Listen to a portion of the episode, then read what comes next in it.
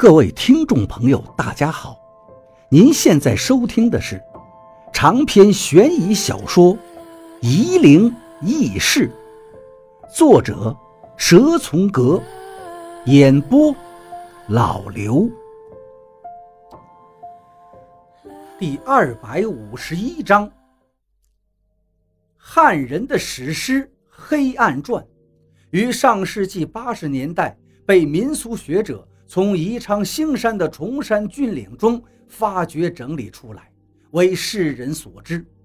但是《黑暗传》的版本从来都是流传于民间，在打桑鼓的民间艺人嘴中代代相传，歌声也只在葬礼仪式上出现。赵一二留给疯子的那本《黑暗传》，对疯子究竟会有什么影响呢？有关《黑暗传》。天地自然有根由，天河泥沙此化出。从小到大有生于无，无极太极有两仪。混沌之时无宰主，善变掌故天地书。先从天河来讲起，化得混沌有父母，化得黑暗父母生，黑暗出世有混沌。混沌之后，黑暗明，才把两仪化成形。两仪之后有四象，四象之中天地分，然后才有日月星。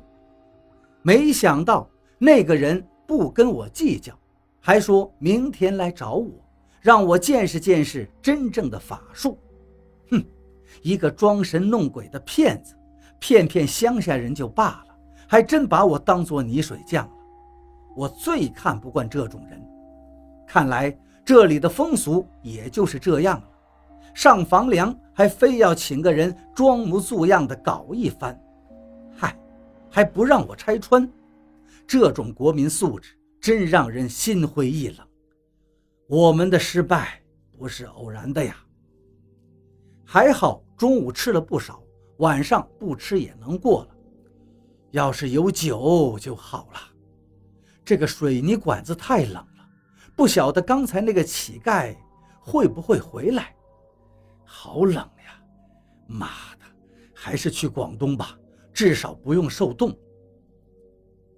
云云不知道怎么样了，她不会要这个小孩吧？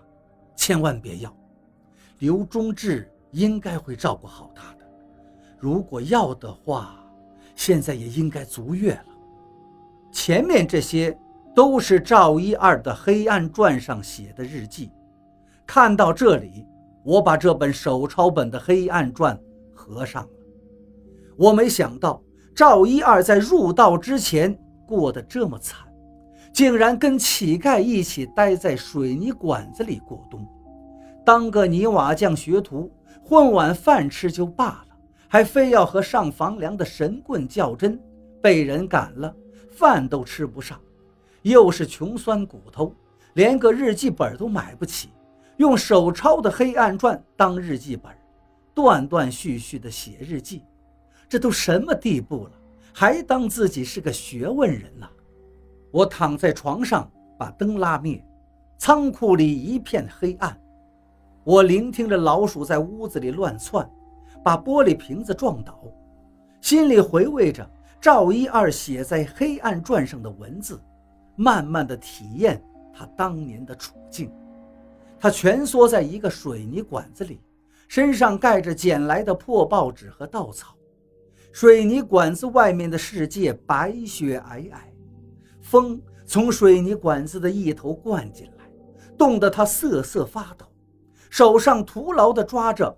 被风吹破的报纸，我身上也开始冷起来，下意识地把被子裹紧了点冬天要来了，这两天气温急降，我盖的被子薄了点心中不免苦笑了。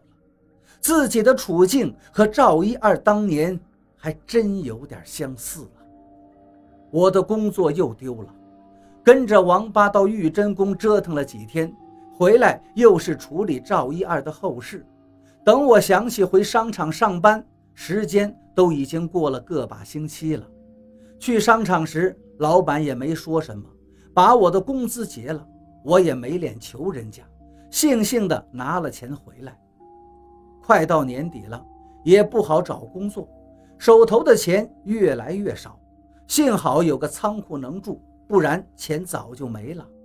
可是再找不到工作的话，看样子就要饿肚子了。现在可不像从前，以前没钱了可以去找王八帮忙，可是现在，找谁去？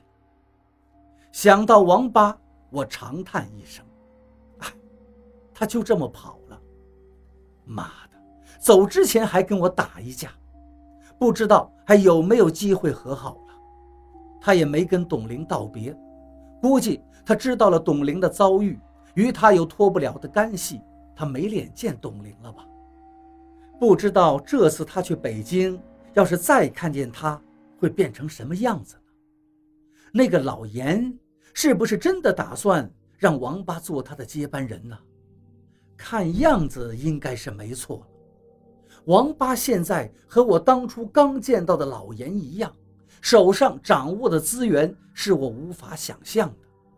我想到这些，脑袋就开始疼了，强迫自己睡着。我半夜冷得厉害，被冻醒了，连忙把衣服穿上，忽然心里一阵悲凉。我学这些东西有什么用啊？到现在连床被子都买不起。我在床上摸索了半天，找到烟盒，却发现烟盒已经空了。我从床头捡了个烟屁股叼在嘴上，拿了打火机，却啪啪响了几下都没点着。我把打火机和烟盒狠狠地向地下摔去，用手抓着自己的头发。早上起来，我在小面摊上吃面的时候，突然心里升起了一个念头。于是我按照自己的想法做了，很顺利。老板根本没找我要钱，我都怀疑，就算是我不在意识里骗他，我已经付钱，他也想不起来我到底给了钱没有。于是我走出了两步，然后瞬间又折返回来，把钱掏出来给了他。老板迟疑地说道：“你不是给过了吗？”我扭头就走。做贼的滋味不好受！我无所事事的在街上游荡，希望运气好能找到一份工作。可是到中介去碰运气，他一张嘴就是要五十块，我哪儿付得起呀？每天就这么过着，越来越拮据了。眼见连面都吃不起了，干脆躺在床上睡觉，哪儿也不去了。却不料时来运转。上了趟厕所回来，发现仓库外面贴了一张牛皮癣广告。这张牛皮癣广告好像贴了很久，可是我以为是办假证的，或者是疏通下水道的，一直都没在意。现在我仔细的看了一下，原来是做什么模具的，招学徒。我连忙找了公用电话，按照广告上的电话打了过去，问清了地址，匆匆赶过去。这个做模具的根本就没有什么厂房，就是租了一个民房，两室一厅。我进去后，看见客厅里摆了好大一张桌子，上面都是袖珍的商品楼楼盘模型。我明白了，原来是做这个模具。老板是个年轻人，比我只大个两三岁。问了问我的情况，然后告诉我，当学徒管吃，一个月两百块，学会了就拿提成。做得好，一个月能拿五百块钱。